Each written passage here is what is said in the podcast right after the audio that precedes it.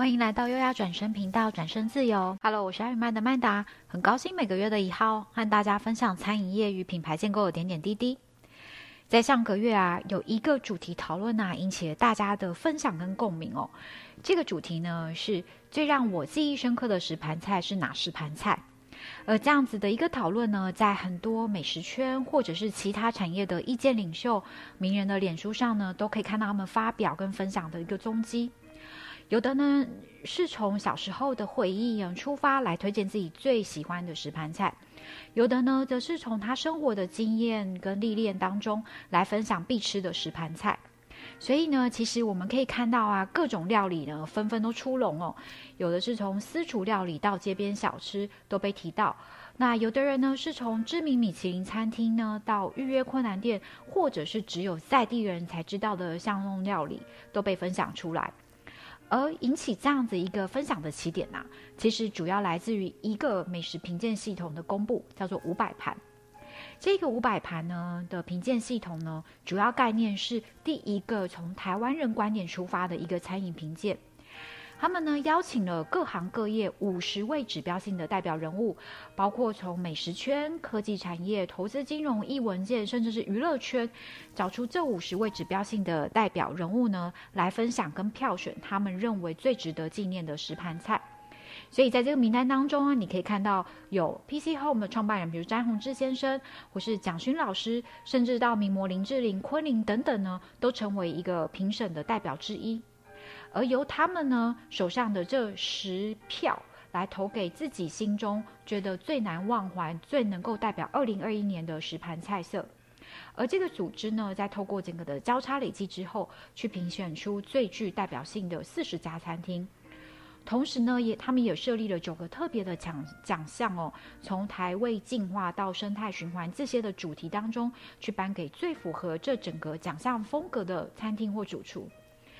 而这个整个评分系统的初始目的呢，是希望呢由台湾人去呈现出属于二零二一年台湾餐桌的风景。当然，奖项公公布之后啊，确实引起了非常多的讨论哦，不管是跟吃的啦，或者是呃疯狂分享的呢，都有各式各样的一个呃流行在 Facebook 上面呈现。而我自己呢，从这个名单还有这个评审的呃分享当中，看到很多的一个感动的启发哦。首先，从名评审名单到他们所点名的料理当中呢，我着实看到了台湾真真正正的是一个文化的大熔炉。它这个融合的状况其实是远超过我自己的想象。从他们分享的一个背景到和食物有关的回忆当中，可以看到这在过去所谓的本省外省的这种省级的身份当中，曾经带给他们的不同根深的连结。也看到说，虽然有这些根深连结，但因为同时间都生活在台湾这块土地上面。在这不同的身份连接当中，融合了在地的一个彼此的交流影响，反而呢突破了一个新的框架，去发展出属于在地的回忆、纪念跟感受体验。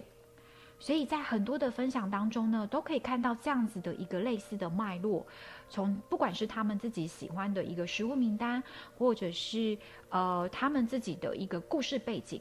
非常的包罗万象，也可以看到说，其实在这个食物名单当中，有台湾料理啦，或者是非常创新的料理，有一个全新的小店，或者是一个传统的老店，都被分享出来。而这当中啊，当然也有很多我从来没有听过的菜色或者菜系，会让我很想去试。但更重要的是，我看到了台湾确实有自己的一个饮食文化的脉络和熔炉，而这当中的包容性的广度呢，和转换度的高度啊，更是超过我们可能从过去既有的印象中的一个呃想法。而在每一个很记忆深刻的那一盘的分享当中呢，虽然乍看他们都是提到说哦，这一盘料理有多好吃，但是呢，这当中更融入了他们自己的一个个人情感。所以再一次，我看到了这块土地上的整个的演进，还有甚至每一个人背后家族故事的发展，他们是怎么样的分裂，然后又怎么样的结合，而在结合之后又再怎么样的演进，看到很多时代的故事，很像在看一部近代的台湾史。所以这些的分享呢，反而是这一次我在奖项公布当中看到的不同面向，也是很让我自己去思考的一个部分。一道料理的力量它究竟有多大？其实我从来都不知道。但是记忆中的料理曾经告诉我们什么样的过去和现在，是很值得我们去探索和思考的哦。那不知道如果今天给你这十张票，要你票选记忆中的十盘菜，你又会选哪十盘呢？而对你而言，二零二一年可能代表的，呃，十盘菜，你又会选择谁呢？有机会啊，也欢迎你分享给我们哦。这是优雅转身频道，转身自由，我们下个月再见喽。